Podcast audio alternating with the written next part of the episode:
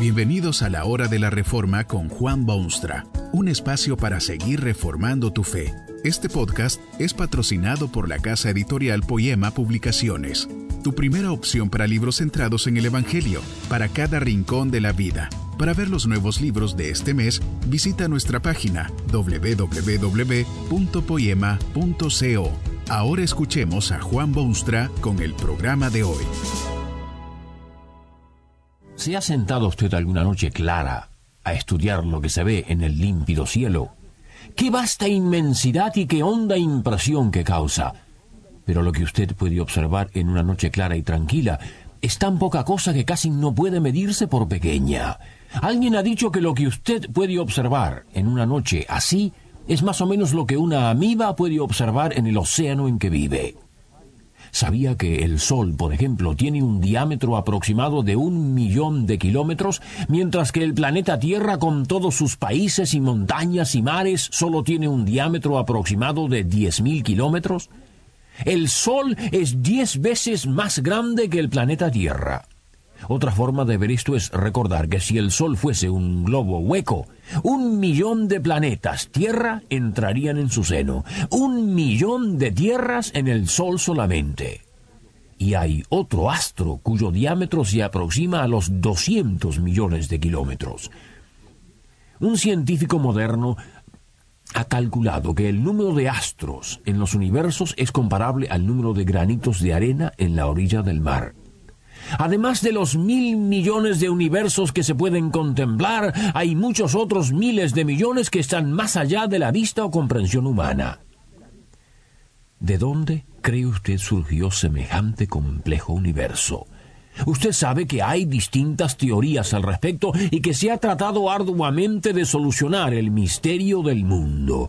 Muchos esfuerzos, sin embargo, hacen reír al que observa desapasionadamente. Allí están, por ejemplo, la gente que ha querido obligar al mundo a creer que el universo es resultado de la generación espontánea o de los invisibles procesos de la evolución.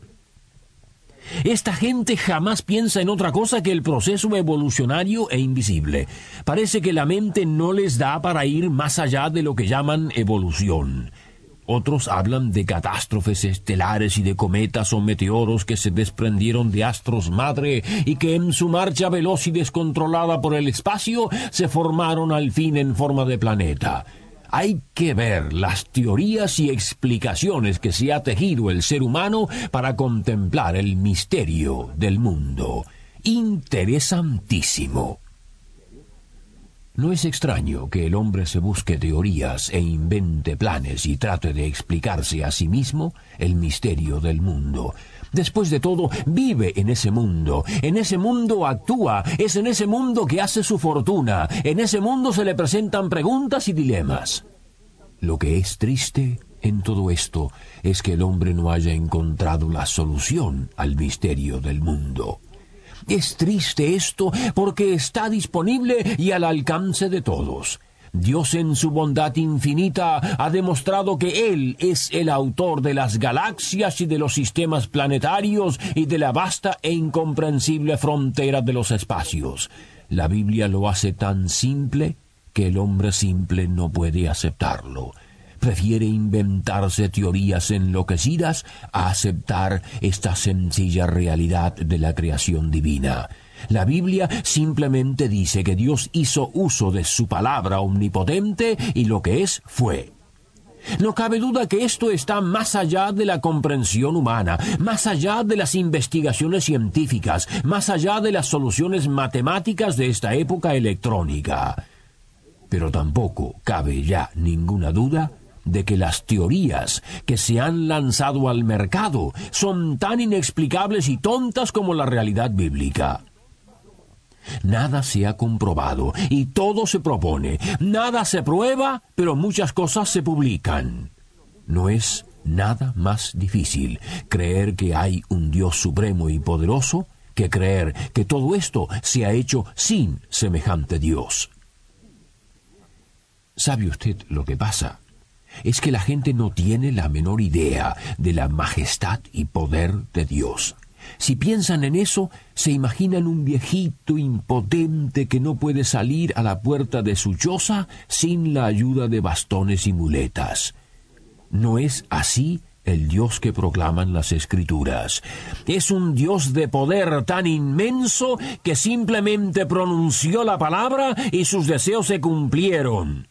Sea la luz, dijo, y fue la luz sea el mar y las estrellas, sí, esas galaxias inmensurables inclusive, y fueron el mar y los astros y los demás fenómenos del mundo misterioso. Dios lo dijo y fue. Esto le da a usted la pauta de varias otras cosas que deben tener presentes los hombres. En primer lugar, esto significa que este universo, este planeta, el sistema del que somos parte, no anda sin rumbo en los espacios siderales. Todo ha sido ordenado y puesto allí por alguna razón. Quiere decir que hay un Dios que se interesa en este mundo, por misterioso que parezca. Es por esta razón, por ejemplo, que los científicos a cargo de las naves espaciales modernas pueden hacer los cálculos que hacen. Pueden estar absolutamente seguros que cuando lanzan una nave destinada a tal o cual planeta, tal o cual planeta estará allí cuando llegue la nave. Se puede depender del Dios que hizo el universo y que lo mantiene en exactísima marcha. Hay otro corolario inevitable lo que se haga a este mundo es responsabilidad de quien lo hace. Los movimientos ecológicos de estas últimas décadas han despertado conciencia de los barbarismos humanos y de las heridas que los hombres han hecho en el cuerpo del mundo. Pero no es un mundo sin sentimientos, sin quien lo defienda, porque el mismo Dios que lo hizo por el poder de su palabra está aún interesado en lo que creó. Los que dañan los límpidos ríos son responsables ante el Creador del mundo. Los que contaminan el ambiente y envenenan los aires puros son responsables. Los que explotan las riquezas naturales sin tomar medidas para renovarlas son responsables. El que osadamente desperdicia la energía o los alimentos o las miles de cosas buenas que Dios ha puesto a su disposición es responsable responsable. Podrá parecer que este mundo está sin control, sin rumbo fijo, dando vueltas tontas en el vacío del espacio, pero esas son meras apariencias. Dios creó el mundo y en eso desaparece la mitad del misterio que lo envuelve. Es un mundo que tiene orden y tiene rumbo y tiene quien lo defienda. Pero hay otra cosa importante en la creación del mundo, es el poder de la palabra de Dios, la palabra. Repetidamente se asigna en la Escritura un poder estupendo a esa palabra de Dios. Es por su palabra que fue creado el mundo. Es por su palabra que ese mundo se sostiene. Es la palabra de Dios que manifiesta la verdad al hombre que anda perdido. Es por esa misma palabra que un día la tierra y el cielo cesarán y empezará una nueva era de justicia y de verdad. Pero esa palabra de Dios se manifiesta no solamente en este acto creativo de Dios, sino en otra forma que podría llamarse redentora. Fue por la palabra de Dios que fueron hechos los cielos y la tierra, pero es también por la palabra de Dios que se salva el hombre. Hace siglos que vino a este planeta desde los cielos lejanos el único Hijo de Dios. Vino a darse a conocer como Jesús, el Cristo, el Hijo del Hombre y el Hijo de Dios.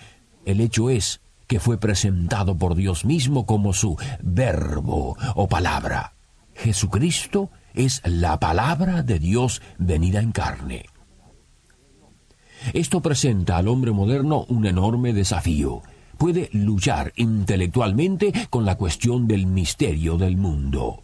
Puede pasarse la vida explorando universos y estudiando fósiles y analizando datos con la esperanza de descubrir los misterios del mundo. O puede abrir la revelación de Dios y humildemente doblar la rodilla y aceptar el hecho incontrovertible de que fue Dios quien lo creó. Esto no significa bajo ningún concepto que debe abandonar todo esfuerzo científico, que debe simplemente mostrarse indiferente con respecto al misterio del mundo. Todo lo contrario. Será sólo después de aceptar la creación divina que de verdad podrá hacer obra científica de envergadura. La experiencia lo demuestra ampliamente porque aún tan gigante como lo fue Carlos Darwin, no pudo existir ni hacer lo que hizo sin haber experimentado el mundo de la fe y levadura cristiana. Aún ese mismo Darwin, en su lecho de muerte, tuvo que reconocer la soberanía de Dios y su total dependencia personal de ese Dios.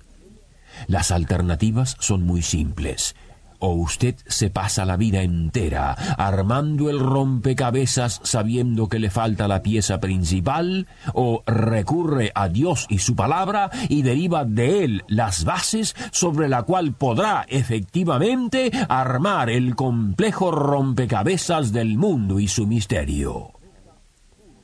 Pero esto presenta al hombre moderno con un mayor desafío aún que el de resolver el problema del misterio del mundo.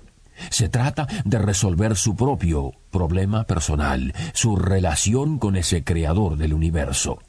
Tan poderoso es Dios que no solamente creó las vastas extensiones de las galaxias, sino que también envió a su Hijo unigénito, el Verbo de Dios, para que redimiese lo que había sido secuestrado, para que salvase lo que se había perdido. Esto es ciertamente de mayor trascendencia que el misterio del mundo mismo. Es ciertamente importante conocer de dónde salió el mundo y quién lo hizo, porque eso determina la filosofía total de la vida.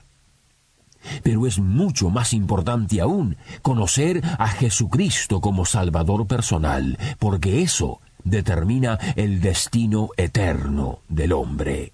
Así, lo dice Dios.